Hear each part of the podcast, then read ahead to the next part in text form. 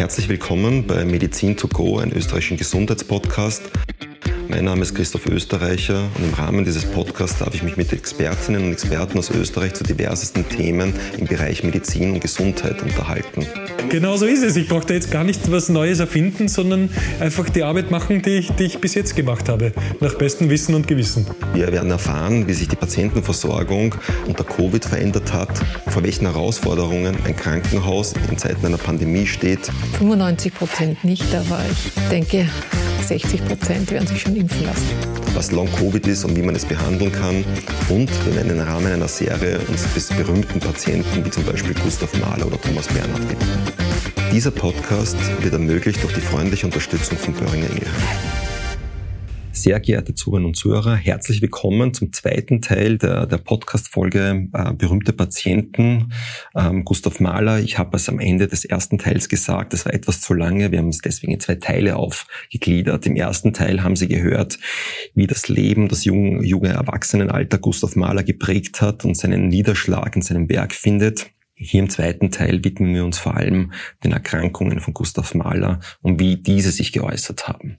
Also das hast ja auch schon vorher erwähnt, dass man hat ja nicht ganz verstanden, warum man dann eigentlich auch so, so, so sehr melancholische ähm, Anleihen auch dann teilweise sich in, in den Kompositionen finden oder warum widmet er sich plötzlich irgendwie diesen tief traurigen Texten von Friedrich Rückert. Ähm, wie, wie muss man das betrachten, jetzt aus seiner Biografie heraus? Ich glaube, da ist eine direkte Beziehung zur vierten Symphonie da. Dieses Thema, dass, dass es eine Welt gibt, die genossen werden will, weil sie Schönes zu bieten hat, aber gleichzeitig elementar Schreckliches, was er als Kind erlebt hat, äh, als Jugendlicher erlebt hat, äh, der Tod in der eigenen Familie, der Tod von Kindern, äh, das Leben in Armut, mir vorstellen in den 60er Jahren des 19. Jahrhunderts, das hat ihn nicht losgelassen. Und ich glaube, das hat an ihm, in ihm weiter genagt. Aber wie gesagt, Alma hat das als einen Frevel und als eine Schicksalsherausforderung gesehen. Und um da jetzt den Kreis zu schließen, 1907 äh, war ein Schicksalsjahr für ihn. Es ist nämlich dazu gekommen, dass einerseits die Kritik äh, mitunter auch mit antisemitischen Untertönen und Untergriffigkeiten in der Wiener Presse immer dichter geworden ist und er dann letztlich ein Angebot der Metropolitan Opera angenommen hat, das man eigentlich auch nicht abschlagen konnte.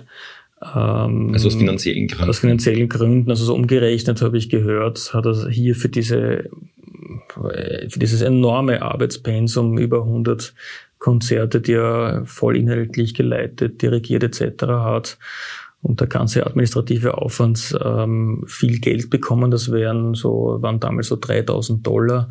Und er hat für drei bis sechs Monate nur dirigieren ein Angebot von 15.000 Dollar erhalten. Also er ja. konnte sich auch irgendwie finanzielle Reserven schaffen, um sich auch dem Komponieren genau. zu widmen, das immer mehr Er Platz hat aber eine, eine, eine sehr gute Abfertigung hier bekommen, die auch der Kaiser letztlich unterschrieben hat.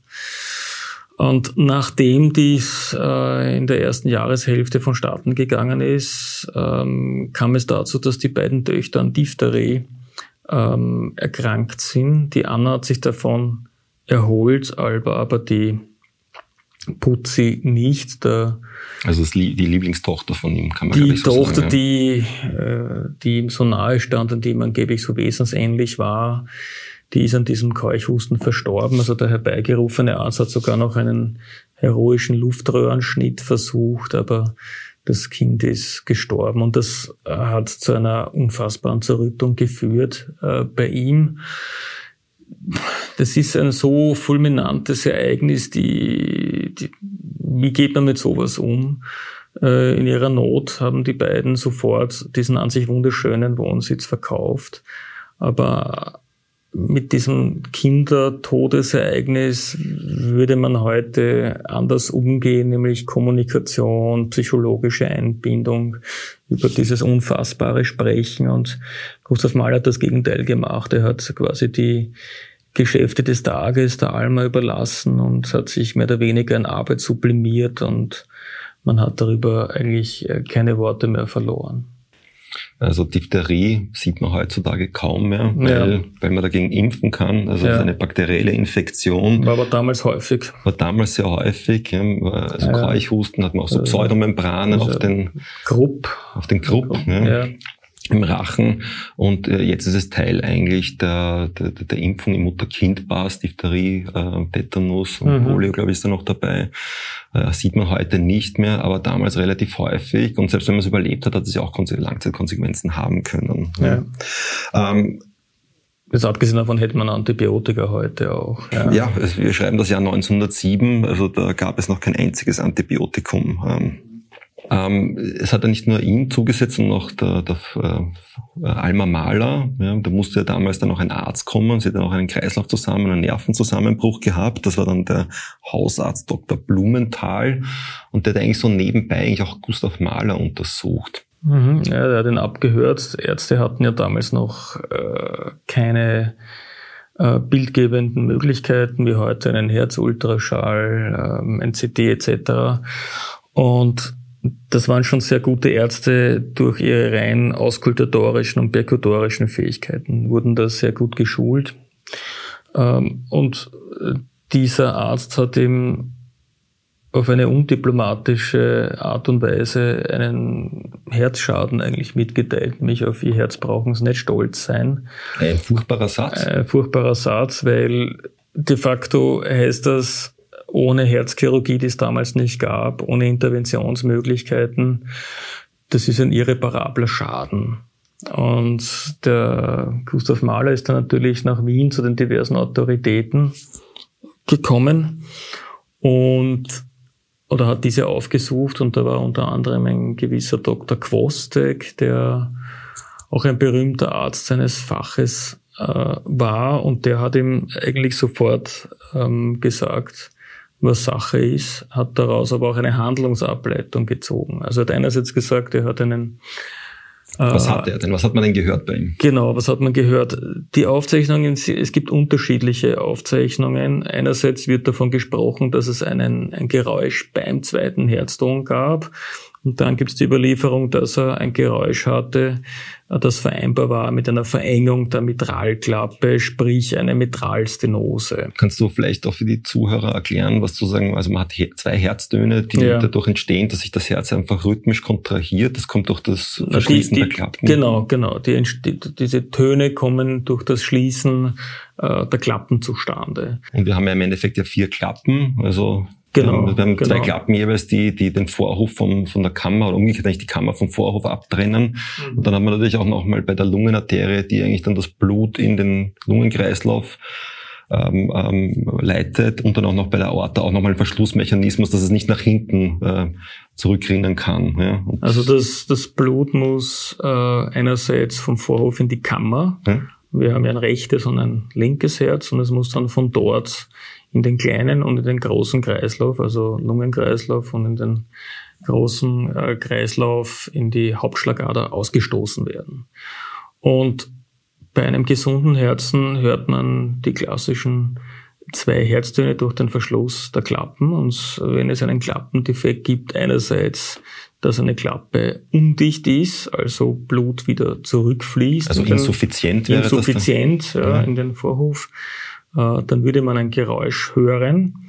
Ähm, eine Klappe kann aber auch verengt sein, weil sie zum Beispiel verkalkt ist oder weil ähm, der Klappenschluss aus anderen Gründen äh, nicht perfekt ist. Dann spricht man von einer Herzklappenverengung oder Stenose. Und typischerweise ähm, ist das eine, eine Spätfolge, aber da können wir später darauf noch eingehen, von in seinem Fall von einem sogenannten Gelenksrheumatismus oder eines rheumatischen Fiebers, also einer bakteriell ausgelösten Erkrankung, wo vermutlich durch eine autoimmune Entzündung ähm, diese Klappen geschädigt werden. Das hat er bis dahin nicht gewusst. Man muss wissen, dass Mahler zwar klein war, so zwischen 1,60, 68, also ein kleiner Mann, aber extrem sportlich. Hm ähm, das schildern auch alle Zeitzeugen, auch die ihn im Bad gesehen haben, was für einen muskulösen, braun gebrannten Körper hatte. Gibt es auch so Fotografien, wo man das sehr gut erahnen kann? Ja, ne? also er war wirklich athletisch. Äh, die Alma hat auch in ihren Rück Betrachtungen auch noch gestöhnt, wie, wie anstrengend das war mit dem Maler, weil er war ja nicht nur ein Wanderer, er war auch ein, ein Avantgardist im Sport, ein Bizyklist, ein Radfahrer, ja. er war ein Schwimmer und das musste die ganze Zeit erfolgen und dann hat man ihm geraten, oder der Dr. Kwostik hat ihm geraten, er hat auch noch einen anderen Arzt in Wien konsultiert, der gesagt hat, das ist ein kompensiertes Herzklappenproblem, das völlig in Ordnung ist. Aber der Dr. Kwostik hat zwar einerseits richtigerweise gesagt, er sollte sich schonen, das sind immer noch die gängigen Empfehlungen.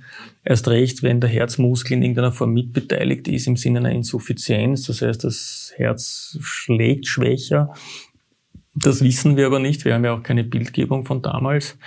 Aber er hat ihm dann teilweise absurde Vorschläge gemacht, dass er alle paar Minuten seinen Puls messen sollte. Das hat er eine Zeit lang gemacht und das war sicher dann eine neurotische Übertreibung, die auch seine Frau dann in irgendeiner Form fertig gemacht hat. Aber wichtig ist, von dem Zeitpunkt an hat er gewusst, äh, sein Leben auf dieser Erde ist äh, in irgendeiner Form limitierter, als es ohne Herzproblem gewesen wäre.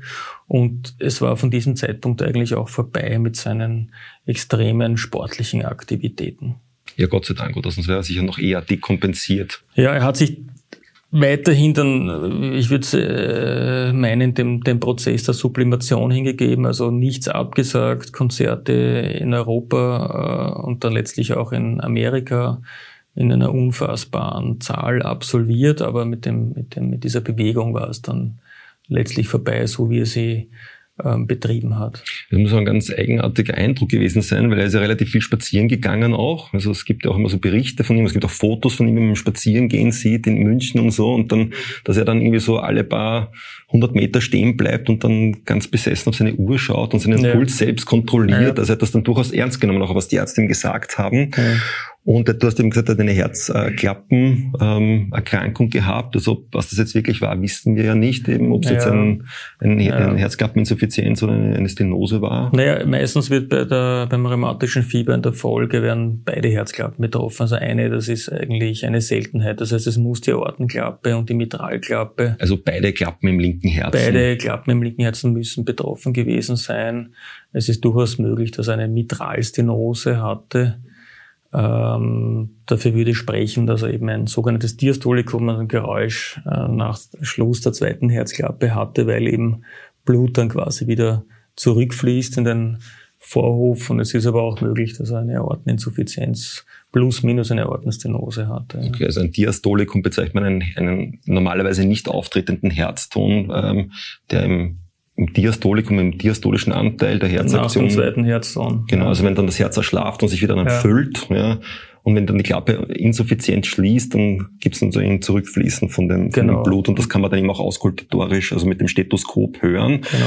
Und teilweise ja nicht nur, so braucht man nicht mal ein Stethoskop dafür und das sagt man ja auch bei ihm, dass er ja irgendwie einen relativ lauten Herzton hatte. Also man spricht davon ja. fünf Sechstel Genau, das wird in sechs äh, Stufen eingeteilt, also fünf Sechsel, sechs Sechsel, die würde man schon ohne Stethoskop hören. Ähm, und bei der Aortenstenose kommst du dazu, dass nach dem ersten Herzton es zu einem äh, Rauschen kommt, ähm, dass man sehr gut hören kann. Auch hier kann man in, in Sechstel äh, schwere Stufen ähm, die Lautstärke und den Schweregrad wenn man sagt fünf Sechstel oder sechs Sechstel, brauche ich kein Stethoskop, mhm. ja, sondern ich kann es auch frei hören. Dann ist ja, glaube ich, noch, wie weit man entfernt ist, ob man es hören genau, kann oder nicht. Genau, das, das, heißt, Gustav Mahl hat ja auch selbst eigentlich auch seine Herzinsuffizienz ja. oder seine, seine Klappeninsuffizienz oder Stenose hat er selber gehört. Er hat das selber gehört, ja. Und er war von dem Zeitpunkt an natürlich in, ich würde das bezeichnen als ruminierend, also mit, mit den schon bestehenden latenten Gedanken von Endlichkeit, Tod, Leben, Erlösung, Unsterblichkeit, das hat dann noch einmal eine neue Dimension erfahren. Und deshalb gibt es dann auch den, dann diese mystisch-mythischen äh, Symphonien, eben dann die achte und die neunte Symphonie. Aber vielleicht eins noch, die sechste Symphonie, die sollten wir in, in irgendeiner Form äh, vielleicht noch einmal kurz beleuchten, weil sie gehört zu einer realistischen Symphonie und die ist aber bevor diese ganze wirkliche Lebenstragik passiert ist, entstanden. Wie gesagt, Alm hat gesagt, das ist ein, ein Geniewerk. Sie war vielleicht eine Art Vorankündigung, hat ja sich gedacht, vielleicht ist Maler in der Lage auch zu antizipieren, aber für viele Künstler stellt die mehr als ein Antizipieren dessen, was er in seinem Leben erlebt hat, dar, sondern ist Maler ein Prophet, hat Maler mit zum Beispiel dieser Symphonie die Grauen und Katastrophen des, der kommenden Jahrzehnte schon vorausgeahnt. War er vielleicht ein Seismograph? Man ja. sagt das ja von vielen Künstlern, von Nietzsche zum Beispiel, der ja auch komplett äh, gegen den Nationalismus war, gegen den Antisemitismus seiner Schwester und hat wie ein Seismograph eigentlich schon reagiert in den 80er Jahren und 70er Jahren des 19. Jahrhunderts. Was ist alles nachher gekommen? Und wenige Jahre später kam es zum Ersten Weltkrieg, dann kam es zum Dritten Reich, äh, zum Zweiten Weltkrieg, diesen riesigen Katastrophen. Natürlich kann man das nicht beweisen. Da soll sich jeder selber ein Bild machen, wenn er diese Symphonie hört, aber wenn man den ersten Satz hört, ähm, was da passiert, geschweige denn in der weiteren Abfolge, dann bin ich zumindest ein Anhänger derjenigen, wie zum Beispiel dem berühmten Dirigenten und Komponisten Evan Fischer, dass er schon die Katastrophen des 20. Jahrhunderts vorhergeahnt und gesagt hat, zum Beispiel im ersten Satz dieser Symphonie.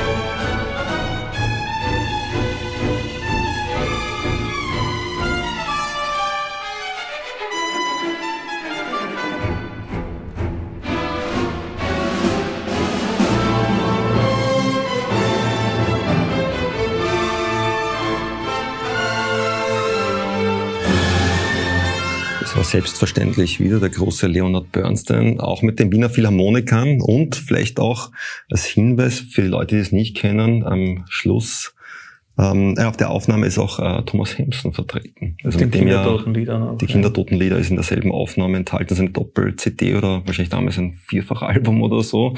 Aber äh, Thomas Hemsen ist ja auch berühmt geworden durch seine Malerinterpretationen gemeinsam mit Leonard Bernstein. Vielleicht ja, also das ist ein, ein Motiv, das man bei großen Künstlern immer hat, ähm, dass man eben das Werk und dessen, was er gerade biografisch erlebt, eben nicht gut in Einklang bringen kann. Stichwort Heiligenstädter Testament bei Beethoven, wo es eigentlich um Suizid geht und die lichte zweite Symphonie, die er gleichzeitig komponiert hat. Da würde man sehr erwarten, etwas Dunkles, ähm, Verstörendes und genauso hier helles, lichtes Leben, keine Umstände, wo man darauf rückschließen kann, was Mahler da jetzt eigentlich komponiert. Wie ist dann weitergegangen mit Gustav Mahler? Ja, also dann die Demission äh, aus der Hofoperndirektion, der Abschied aus Wien am Westbahnhof, wo eben die ganze Avantgarde sich versammelt, der berühmte Schönberg, Schönberg Webern, Alban Berg, Walter begleitet ihn hin, äh, der berühmte Satz von äh, Klimt, jetzt ist vorbei, wie er abfährt. Und dann eintreffen letztlich in New York mit einer völlig neuen Aufgabe. Also seine Zeitgenossen, die mit ihm auch Zeit verbracht haben in Wien, haben dann auch das auch als Ende gesehen einer, einer Epoche. Also ja. eben dieses, der Satz von Klimt. Das war ein klares Ende. Da war klar. Das war ein klares Ende. Und dann äh, Debüt, äh, erstes Konzert Tristan und Isolde, ähm, in New York. Das beginnt Met, eigentlich an der Met. Ja. An der Met, genau. Und das beginnt eigentlich alles sehr erfolgreich. Ähm, die Malers beziehen da eine luxuriöse Suite in einem Hotel. Ja, im Hotel gewohnt, ja, keine Wohnung oder so. Gleich in der Nähe. Alma ist natürlich wieder einsam, äh, gibt für sie wenig Ansprache, aber sie werden immer noch herumgereicht bei den diversen Events und Dinners und Partys. Ähm, aber es gibt schon eine Menge auch an kritischen Stimmen. Maler ist weiterhin Maler, das heißt, er will äußerste Perfektion, ähm, er beginnt ähm, Neuinstrumentationen von, von diversen Stücken, führt aber auch viele Stücke auch neu auf von zeitgenössischen, zeitgenössischen Komponisten. Das hat er in Wien eben nicht gemacht.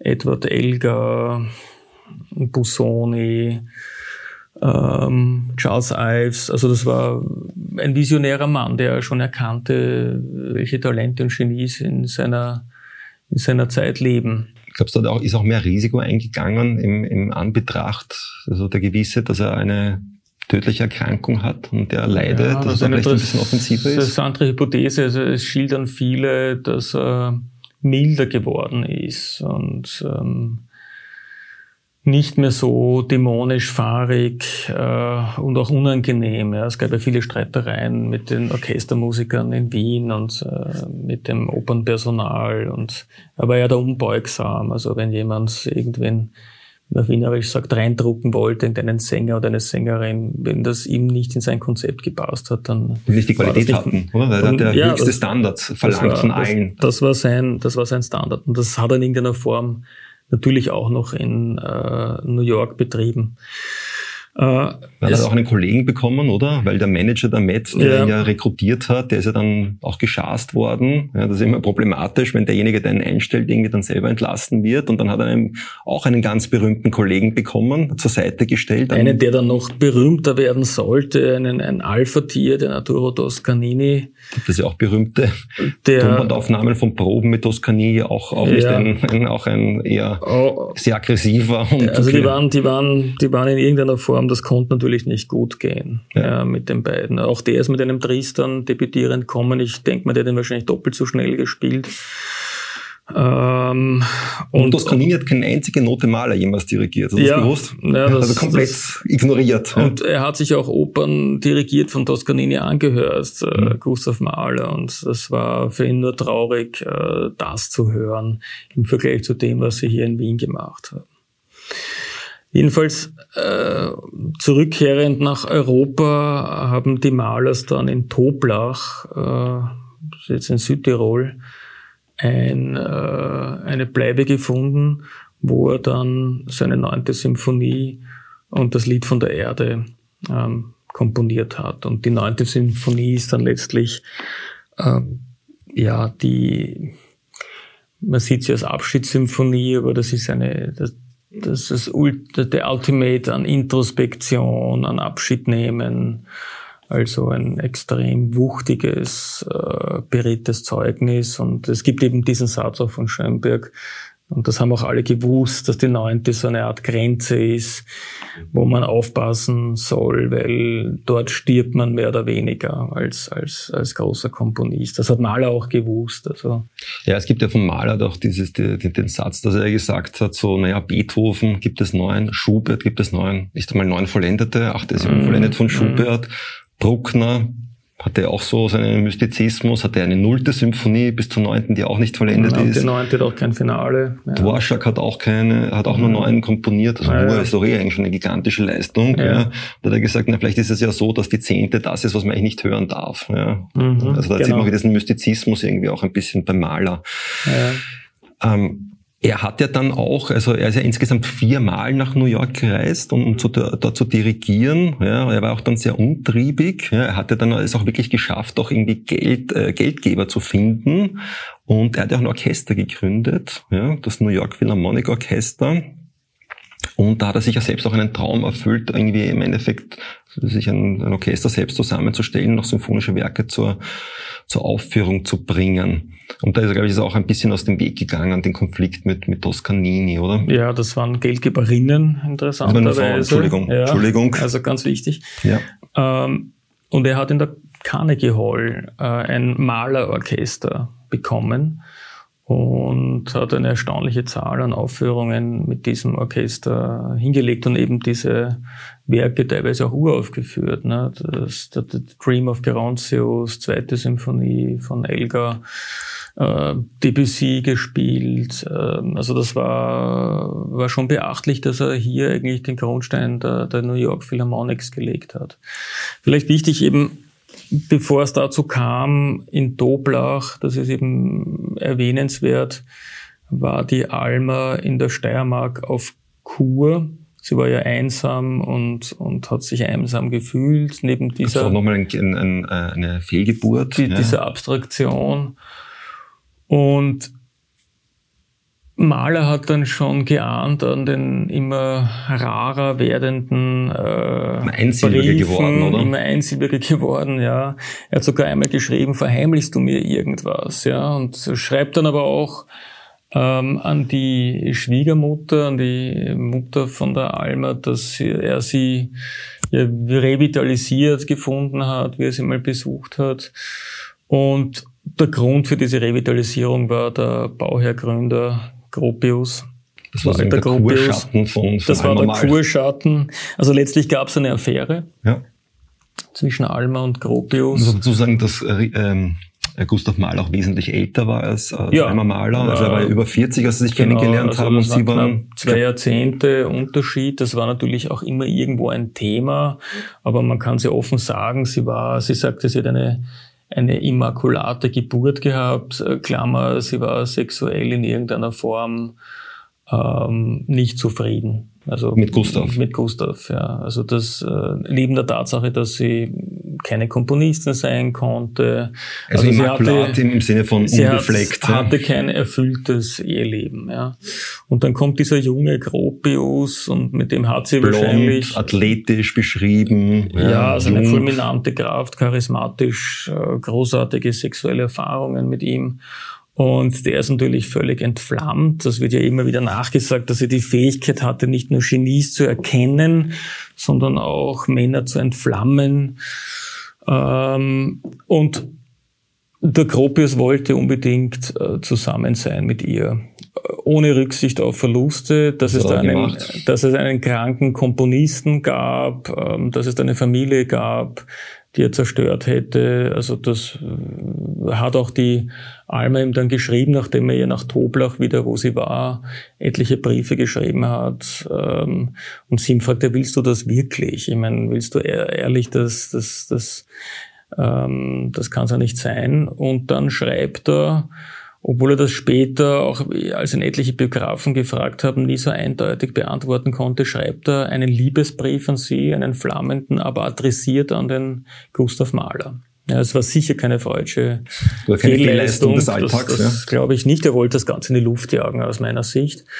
Und das hat den an sich eh schon äh, kränkelnden Maler, der dann auch seine neunte Sinfonie und äh, das Lied von der Erde, das ja erste buddhistische Texte ins Deutsche übersetzt waren, äh, wo es auch um Abschied geht und um Transzendenz, äh, in die absolute Verzweiflung gestürzt. Und die vollkommene Zerrüttung und die Erkenntnis, dass er offenbar was falsch gemacht hat in seiner Ehe.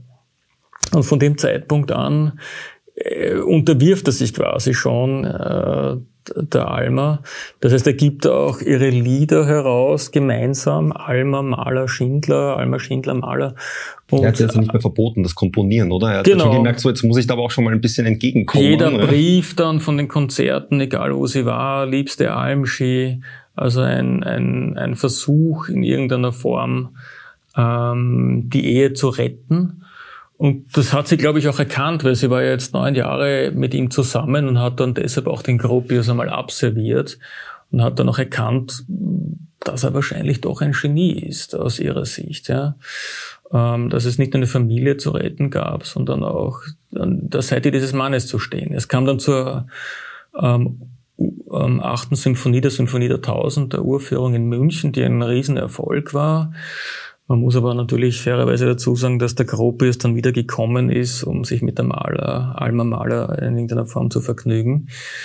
Ähm, also diese Liebe oder was immer das war, bestand dann in irgendeiner Form weiterhin. Aber sie hat versucht, ihrem Mann äh, zur Seite zu stehen und das Beste dafür zu tun. Es gibt ja von Alma Mahler eine eigene Biografie über Gustav Mahler. Es gibt auch eine, eine Autobiografie von ihr. Dann gibt es die Tagebucheintragungen und so. Also mhm. das ist ja irgendwie, ist ja eigentlich relativ beeindruckend, wie viel äh, Literatur eigentlich aus ihrer Feder erhalten ist. Ja, ja wobei da natürlich nicht alles für bare Münze zu, zu nehmen ist, ist außer den Tagebüchern, vor allem in den ersten 20, 30 Jahren. Aber sie ist ein Faszinosum und war sicher auch eine tolle Frau. Du kennst ja auch dann die späteren Alma Theateraufführungen und so weiter äh, vom Manker, die es dann gab. Aber sie war eine tolle Frau. Ich mag nur darauf hinweisen, sie hat einem Franz Werfel, als er emigrieren musste, da absolut den Rücken gedeckt und die Stange gehalten. Oskar Kokoschka? Äh, Kokoschka, den sie in irgendeiner Weise auch immer gefürchtet hat. aber sie hat schon einen, einen Blick für Genies gehabt und wie sie das letzte Mal zurückgekommen ist nach Österreich.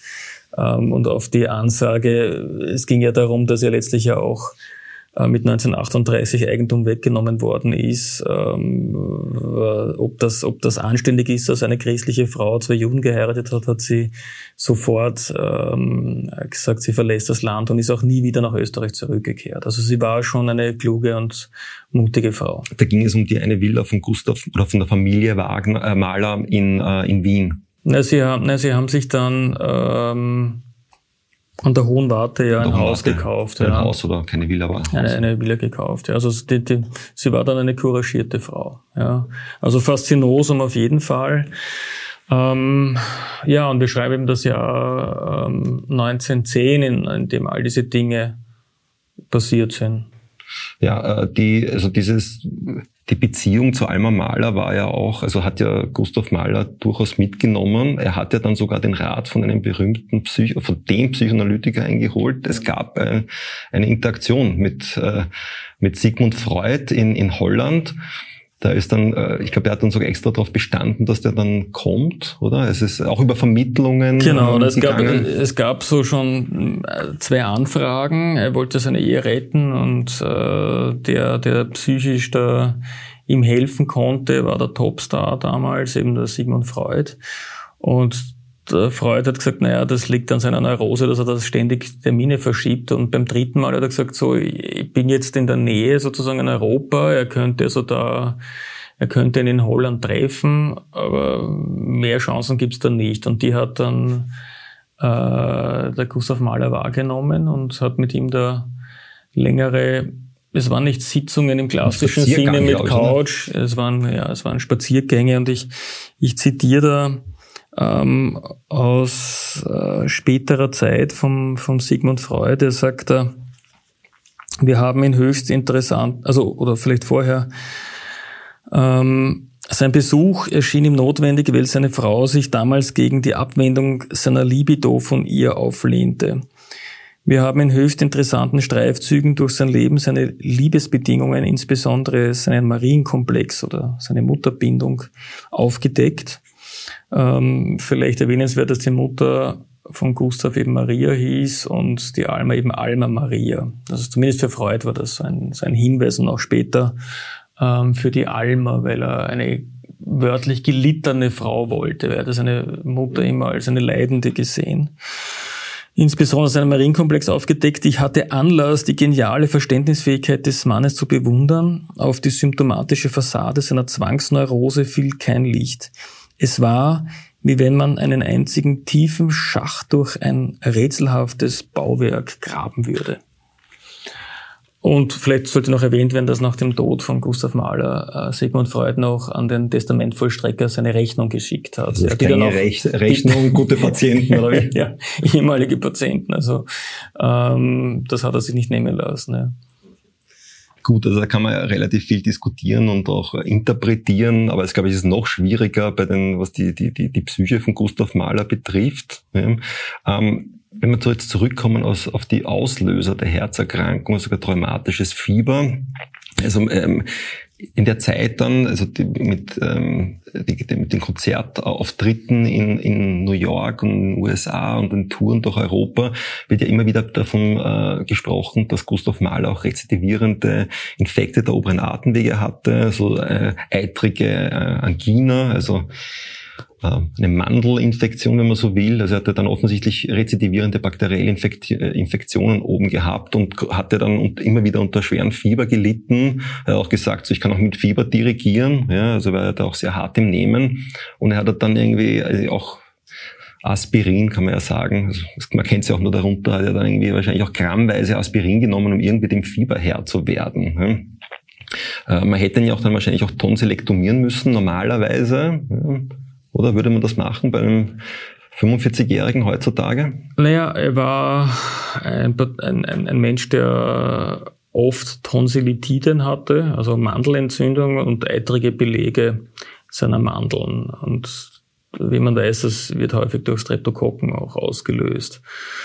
Und er hat in Wien während seiner Hofopernzeit durchaus die Chance gehabt von einem HNO-Arzt, dass man die Mandeln entfernen, entfernen hätte können. War ja die erste Universitätsklinik für für Hals- aus Ohrenheilkunde kann man ja auch mal erwähnen. Ja. ja, das hat aber irgendwie sich nicht getraut, interessanterweise. Das war sehr schmerzempfindlich und wollte es deswegen nicht, ja, weil er Ethernarkose geführt Dann hat man halt äh, alle möglichen Tinkturen verwendet oder kauterisiert, also lokale Stellen äh, verödet. Also er hätte die Chance gehabt, dass man mal die Mandeln entfernt. Ja.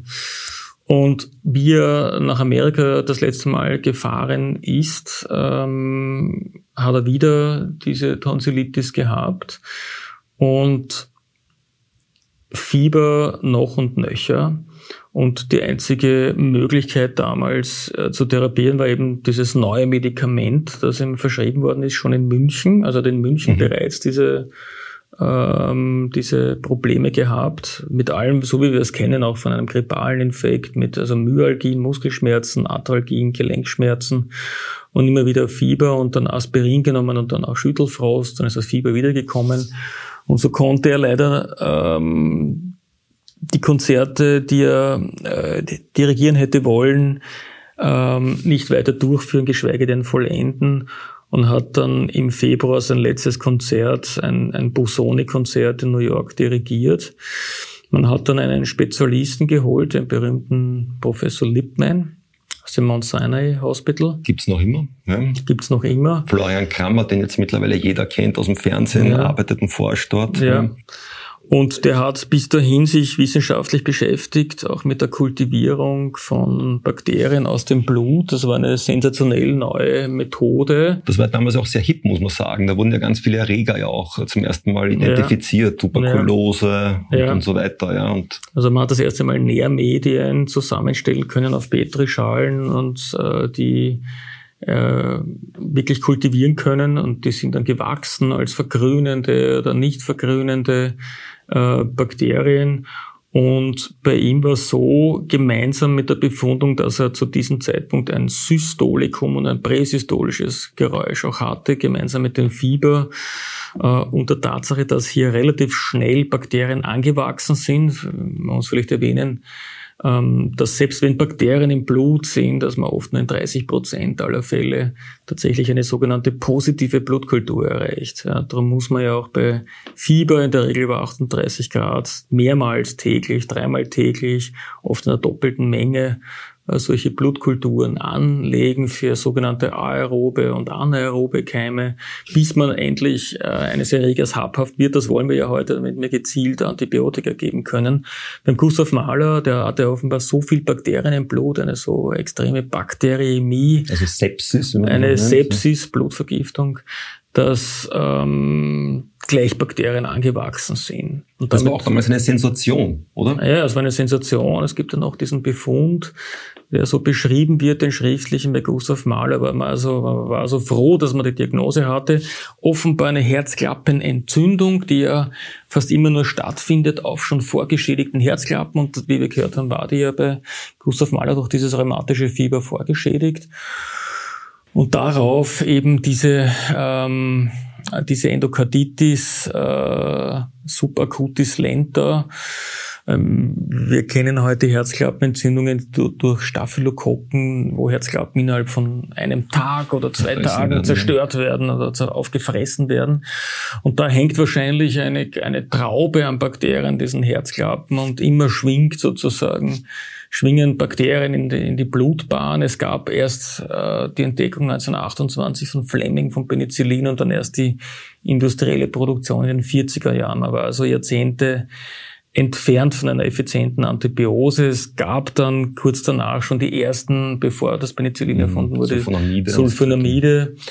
Ähm, aber man konnte außer Fiebersenkung und äh, diversen Lokaltherapien eigentlich nichts machen. Und dieses immer Ausschwemmen von Bakterien, das hat der Gustav Mahler eben als diesen Fieberschub dann äh, letztlich mitbekommen. Man hat sich dann entschieden, nach Wien zurückzukehren, letztlich nach Wien, äh, also nach Europa und dann letztlich nach Wien und über Paris am Institut Pasteur, wo noch einmal diese Diagnose gestellt werden konnte. Ähm, und man auch eine Therapie versucht hat mit einem Antiserum, so wie heute gegen Covid, dass man also hofft, in einem Serum von einem genesenen Patienten, das hat man damals nicht gewusst, aber Antikörper gegen die Streptokokken zu haben, das hat fehlgeschlagen und so ist der Gustav Mahler unter Begleitung von seinem Arzt Quostek, der so da den wir schon gehört haben, der Wiener Arzt. Der Wiener Arzt, der aber dann fast täglich Bulletins abgegeben hat, vor allem der, der Wiener Presse, die ein bisschen sensationslüstern war, äh, und gewusst hat, hier kommt ein moribunder und dem Tod geweihter Mensch, der ist in Wien hier auch das angekommen. War auf der, auf der Titelseite. War auf den Titelseiten und also es wurde, wurde minutiös alles berichtet. Ähm, und er ist dann ins Sanatorium Löw in die Marianengasse, neben der ehemaligen Poliklinik gekommen und ist dann hier letztlich an einem Multi-Organversagen dann gestorben. Das heißt, wahrscheinlich haben hier die, die Nieren versagt, Leber und Herz letztlich. Und in, am Schluss hat ihm die Alma auch noch angeordnet, der Arzt sollte dann auch Morphium geben und die Agonie an einem 18. Mai, wo es ein, angeblich ein Gewitter gab, hat doch länger gedauert, bis Gustav Mahler dann völlig ausgezehrt, kachektisch dann hier verstorben ist.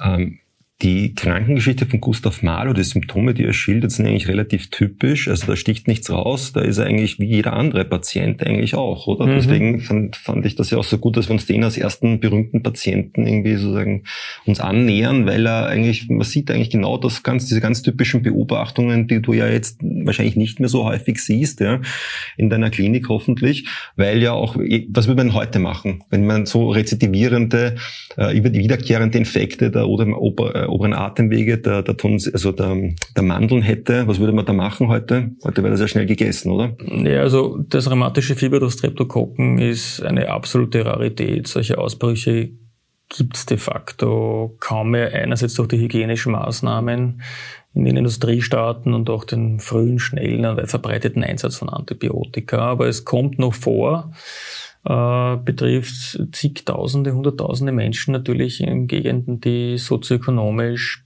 Stichwort Entwicklungsländer, schlechter gestellt sind.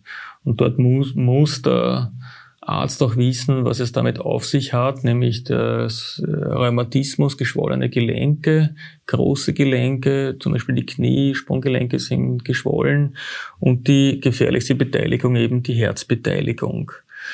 Also das ist immer noch weltweit ein Problem, aber eben nicht mehr hierzulande. Ja. Also ich gar nicht noch betroffen sein vom rheumatischen Fieber als Langzeitkomplikation. Ja, also vielleicht wichtig im Zusammenhang mit Gustav Mahler ist die Chorea minor oder Chorea Südenham, also mit Beteiligung äh, von Ganglien im zentralen Nervensystem, die zu ähm, unwillkürlichen Bewegungen führen kann. Und das ist dem Gustav Mahler lange nachgesagt worden. Also die ist zwar an sich selbstlimitierend, aber es gibt auch eine lange oder länger bestehende äh, Korea Süden haben. Und ähm, von Mahler ist ja auch beschrieben, dass er so einen zuckenden Gang hat, einen eigentümlichen Gang oder mit dem Fuß oder den Füßen ähm, auch immer wieder gezuckt hat. Also ich, ich bringe da eine Stelle von dem berühmten ähm, Maler, Dirigenten Otto Klemperer, äh, der den Gustav Mahler auch erlebt hat. Ähm, als er ihn als Schüler das erste Mal gesehen hat. Und der beschreibt einerseits den Maler sehr interessant und beschreibt aber auch, ähm, wie vielleicht diese Chorea Minor ausgesehen hat. Wir wissen das nicht, ähm, dass es sich um eine Chorea Minor gehandelt hat. Aber es ist, es ist zumindest eine, eine, eine, eine differentialdiagnostische äh, Vermutung, die wir haben. Und so beschreibt er, wie er ihn als Schüler gesehen hat. Als ich eines Tages von der Schule nach Hause ging, sah ich einen seltsamen Mann neben mir. Er hielt seinen Hut in der Hand und schien nicht ordentlich gehen zu können. Er zuckte beim Gehen, blieb plötzlich stehen und schien einen Klumpfuß zu haben. Ich betrachtete ihn mit außerordentlicher Neugier und wusste in mir, das ist der Kapellmeister Maler vom Stadttheater. Zu dieser Zeit hatte er die Angewohnheit, Fratzen zu schneiden, was einen enormen Eindruck auf mich machte. Bestimmt zehn Minuten lang lief ich schüchtern hinter ihm her und starrte ihn an, als wäre er ein Tiefseeungeheuer. Interessante Beschreibung für jemanden, der eigentlich dann auch, äh, auch das Schaffen von Otto Klemperer ja auch äh, intensiv geprägt hat. Also er hat viele, viele Aufnahmen auch hinterlassen, auch, auch Liederzyklen. Ähm, wenn es dann soweit ist, also daran erinnere ich mich ja auch noch, wie ich in der Klinik war, das ist jetzt auch schon ein bisschen länger her, aber wenn man dann eben so Patienten hat, die immer so immer wieder anfiebern, dann ist es wieder weg und dann kommt das wieder und so, dann macht man ja gerne eben diese Blutkulturen und das ist ja auch ganz interessant, weil man auch ein bisschen so Medizingeschichte bei Gustav Mahler eigentlich auch nachvollziehen kann, weil er sozusagen aus der, der Zeit vor vor, ähm, äh, bevor Antibiotika erfunden und produziert worden sind, irgendwie erkrankt. Ähm, und eben auch dieser Nachweis war ja einmalig. Und ähm, ich habe den Befund übrigens einmal gesehen, habe ich das erzählt? Ich war mal bei einer Gustav Mahler Ausstellung in Wien, also vor zehn Jahren oder elf Jahren, ähm, war mal eine, eine, äh, eine Ausstellung hier im Theatermuseum, da haben sie den Originalbefund aus Mount Sinai äh, mal ausgestellt. Das war, das war so ein Zeitdokument und die waren ja auch damals ganz aufgebracht, die Ärzte, und ganz euphorisch, oder? Weil das war ja auch nicht so selbstverständlich, dass man sowas ja. anzüchten kann und das hat ja dann naja, ein, ein französischer Arzt hat dem, sich so gefreut über den Befund, dass er auch diplomatisch war und der Alma gesagt hat, das wächst ja wie Seetank, schauen Sie hier. Der Punkt ist, es gab eben kein Penicillin, es gab keine Herzchirurgie. Deshalb war das auch ein Todesurteil. Also das braucht man im Freudenschwang einem Patienten natürlich so nicht äh, erzählen. Jeder Arzt hat damals gewusst, das ist das Todesurteil. Äh, die Endokarditis ist heute immer natürlich noch mhm. etwas, was häufig ist. Äh, also häufig ist immer wieder regelhaft zu sehen. Sobald Bakterien im Blut sind, das kann durch einfache Zähneputzen entstehen, können sich diese auf einer ähm, auf einer Herzklappe absiedeln. Also eben auch natürlich ähm, Patienten, die ähm, Drogen genommen haben intravenös.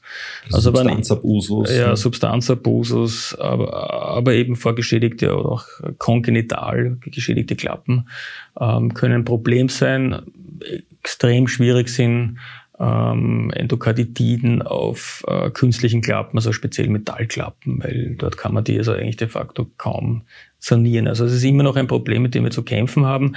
Was hätte man heute gemacht? Kommt auf das Stadium an. Wenn man in 1907 gesehen hätte, wäre wahrscheinlich ein Herzklappenersatz ein elektiver, also ein geplanter drinnen gewesen und wir hätten noch viele Symphonien erlebt. Wann war die erste äh, Herzklappenoperation? Das weiß ich jetzt gar nicht, wann die erste Herzklappenoperation war. Ähm, die hat ja, es gab ja eine Riesenentwicklung bei den Herzklappen, weil noch immer, würde man ähm, sagen, oder? Von den Bioklappen, von den Metallklappen immer bessere Kompatibilität, wie man die einsetzt. Bei der Ortenklappe gibt es ja mittlerweile, mittlerweile auch die Möglichkeit eben der äh, minimalinvasiven. Also ohne den Brustkorb aufzuschneiden. Genau, also so, die Transkatheter platziert, die TAVIs. Ähm, also das, da, da gibt immer noch eine Riesenentwicklung. Ähm, wer, wie er Fieber gehabt hat, na, natürlich hätte man ihm Antibiotika gegeben, ähm, aber das ist immer noch mit einer hohen Mortalität assoziiert, weil man in die Infektion, in die Sepsis hinein natürlich keine Klappe ersetzen kann. Ja. Und es ist ja beschrieben worden, wie er im Sanatorium Löw war, dass er einen völlig ausgemerkelten Körper hat. Also offenbar gab es dann schon im Rahmen dieser Sepsis, die sich über so langen Zeitraum zog, ähm, so viel Ausschüttung von Zytokinen, Entzündungsmediatoren, dass, dass da nichts mehr an Substanz da war. Also in so einem Stadium hätte man auch heute Probleme. Und wenn das Problem vor allem, vor allem das, das, das große Problem ist, wenn das ähm, das Herz betroffen hat, dann wäre es auch auf der Intensivstation heute für ihn schwierig geworden in diesem Stadium. Gibt es vielleicht noch irgendwie ein, ein Tonbeispiel irgendwie? Ja, also ich, ich ähm, verweise da auf die neunte Symphonie, von der wir schon gesprochen haben, wo eben alles zusammenkommt, Transzendenz, Abschied. Ähm, das ist ein fulminantes äh, Erlebnis wahrscheinlich für jeden, wenn er sich dieser Musik hingibt. Hier, denke ich, scheut Gustav Mahler gar nichts mehr. Es kommt zur direkten Konfrontation mit dem Tod, der hier auftaucht. Aber es ist nicht mehr der furchteinflößende, der solche wieder zwar erzählt, vor allem im ersten Satz. Aber was passiert, wenn man durch den Tod quasi hindurchstößt und keine jubelnden Erlösungen äh, in irgendeiner Dur-Tonart braucht. Das erlebt man in dieser Symphonie. Am Schluss ist ja auch vom Adagissimo, äh, also vom Pianissimo im Adagio die Rede.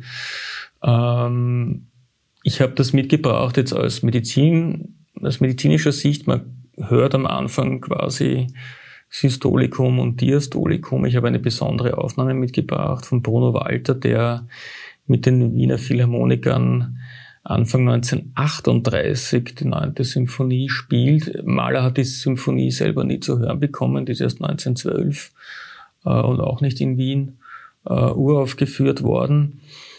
Und das war eben kurz vor dem Anschluss Österreichs an das äh, Dritte Reich. Und das macht diese Aufnahme besonders und brisant. Also das ist aus dem Januar oder Februar äh, 1938 und dann gibt es genau. ja den 12. März. Also wir können vielleicht äh, kurz äh, sozusagen einerseits diese Herztöne hören, aber eingebettet in den Beginn dieses wunderbaren Kosmos.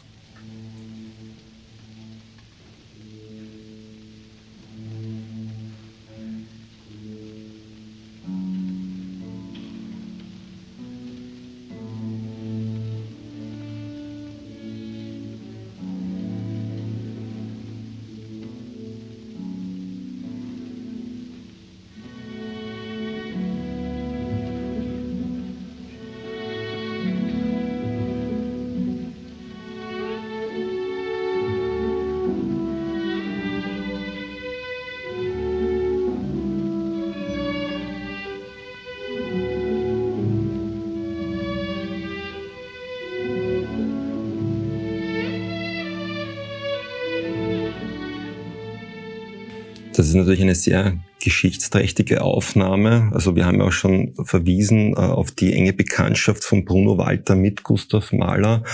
Ähm, Bruno Walter musste auch fliehen. Ja? Ähm, und das hat natürlich auch schon ein, ein, eine gewisse Note, dass er, das war auch das allerletzte Konzert, das er dirigiert hat, bevor er emigrieren musste, wenn ich das richtig erinnere.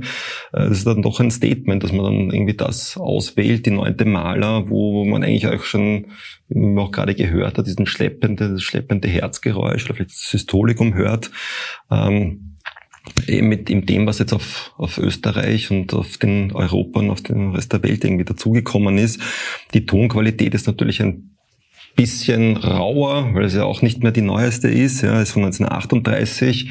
Ähm, vielleicht eine Alternative, wenn man das irgendwie Hochstereo-Klang hören möchte, was wäre dann dein ja, es gibt also wunderbare Aufnahmen, zum Beispiel Raphael Kubelik, mhm. ähm, mit dem Bayerischen Rundfunkorchester ist das, glaube genau, ich. Genau, mit dem Symphonieorchester des Bayerischen Rundfunks. Es gibt eine sehr berühmte Karajan-Aufnahme. Ah, Berliner Philharmoniker. Mit den Berlinern, man sagt, nachdem quasi die Berliner quasi aufgewärmt worden sind mit Bernstein. Ja, hat es davor dann, aufgenommen. Dann, dann, dann, hat, ja. dann hat der, also da gibt es äh, ganz wunderbare Aufnahmen.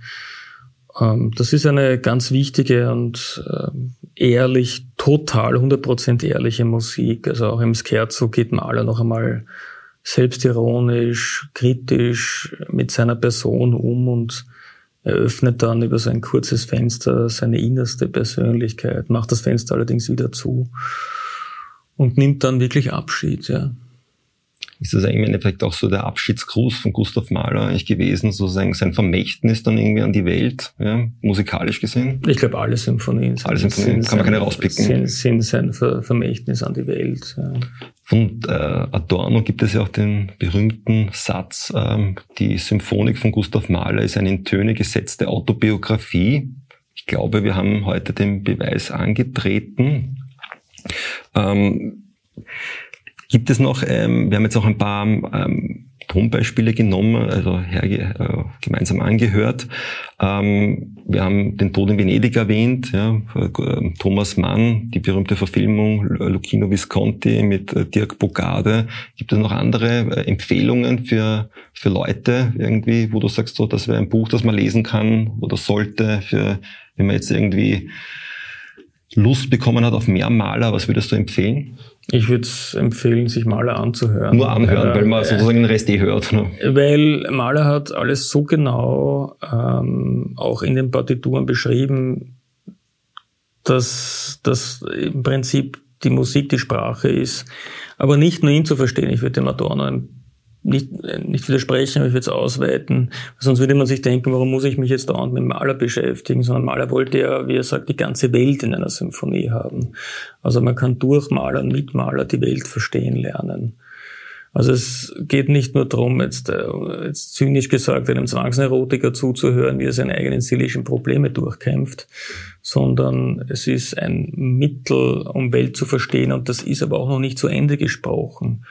Auch ich habe immer noch offene Stellen, Fragen, Geheimnisse in, in dem, was da komponiert ist und es verblüfft mich immer wieder, äh, zu welchen neuen Dimensionen, Räumen, Welten man kommen kann durch diese Musik. Man soll sie aber auch in Maßen genießen. Es erfordert quasi alle Sinne. Man kann nicht Maler jetzt täglich sich anhören. Also ich zumindest schaffe das nicht. Und wie gesagt, manche Dinge sind noch ein bisschen tabu. Stichwort sechste Symphonie.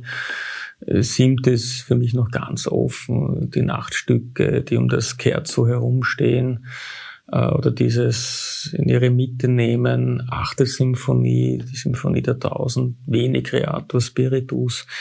Also Maler ist ein, ein, tatsächlich ein Kosmos. Dann meine letzte Frage oder zwei meiner letzten Fragen jetzt. Würde Gustav Mahler heute noch leben, wäre anders behandelt worden. Ja? Wie viele Symphonien hätte er dann komponiert?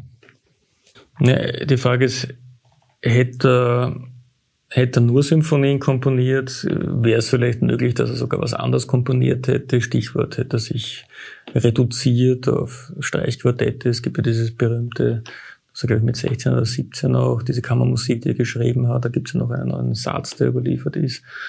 Ähm, wäre, wäre es vielleicht, wäre vielleicht eine Oper drinnen gewesen oder etwas ganz anderes. Er war ja seiner Zeit in irgendeiner Form voraus. Klaviersonaten gibt es keine einzige zum Beispiel. Klaviersonaten gibt es keine, ja.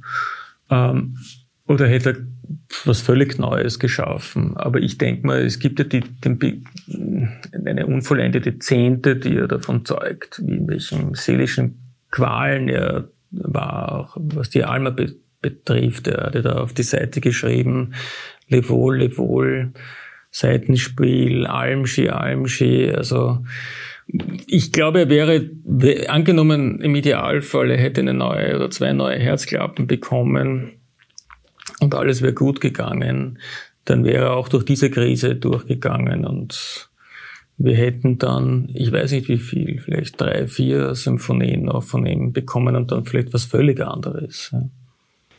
Wären sie auch so schön? wenn er nicht so krank gewesen wäre? Na, es wäre immer Maler, ja. Also es wäre, wir hätten wieder viele neue Regionen durchwandert und aufgemacht. Also damit wollte ich eigentlich zurückkehren und den Ausgangspunkt, also war der, echt der, die Grundlage für diese Serie ist, dass wir ja gesagt haben, wir wollen einfach auch reflektieren, inwiefern sich die Biografie und die Erkrankung im Werk eines Künstlers auch widerspiegelt. Ja.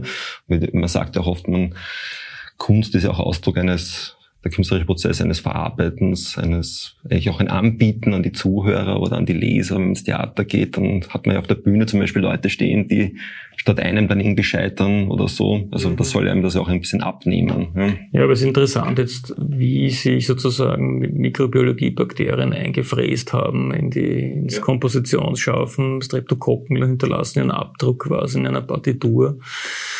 Ähm, es gibt einen anderen berühmten Künstler, der einen Streptokokkeninfekt hatte und daran letztlich gestorben ist. Das war Mozart. Da hat sich das aber nicht so jetzt, also man könnte vielleicht meinen, mit allen Mysterien, das Requiem in irgendeiner Form. Das aber, ist ja nur zur Hälfte von dem, oder? Ähm, das ist nur zu, bis nicht einmal, das ist noch weniger. Aber ähm, so sehr haben Menschen mit, mit Mikroorganismen kämpfen müssen und, und damals ist es denen gelungen, äh, äh, ja, so einen Eindruck zu hinterlassen. Und bei Maler, wo eben Biografie so verwoben ist äh, mit Musik, findet sich das auch wieder. Ja. Okay. Würdest du dir irgendwas empfehlen noch zum Anhören oder zum Lesen? Soll man sich den Gustav Mahler äh, anschauen? Es gibt eine Gustav Mahler Biografie.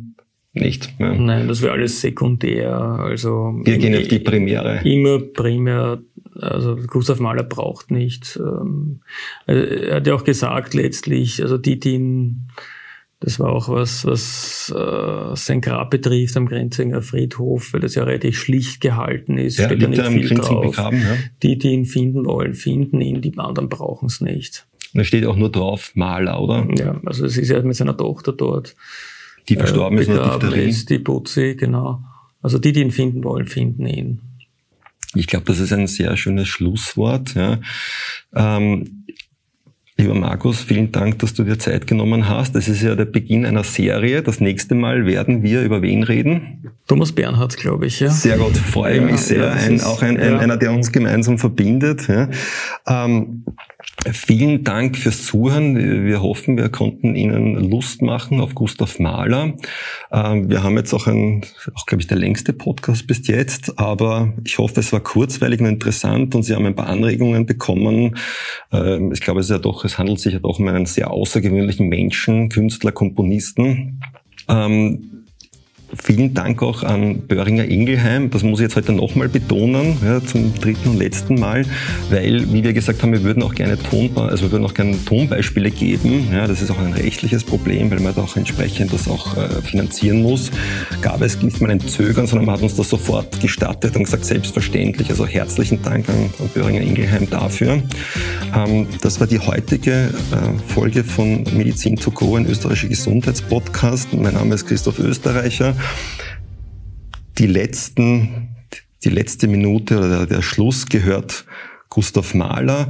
Wir hören ähm, auch wieder eine, eine, eine Aufnahme, die du ausgesucht hast. Und zwar, was hast du dir diesmal ausgesucht? Nee, ich habe mir zum Abschluss ähm, ein Stück ausgesucht, wo, wo irgendwie rauskommt in einer ruhigen und nicht wütenden Weise, dass man vielleicht selber irgendwie anders ist, ein, ein, ein Individuum ist, das vielleicht nicht so viel gemeinsam hat mit anderen, so die Sichtweise Malers. Ähm, und das ist ja immer wieder rausgekommen, seine Probleme, die er hatte, als nirgendwo wirklich Zugehöriger.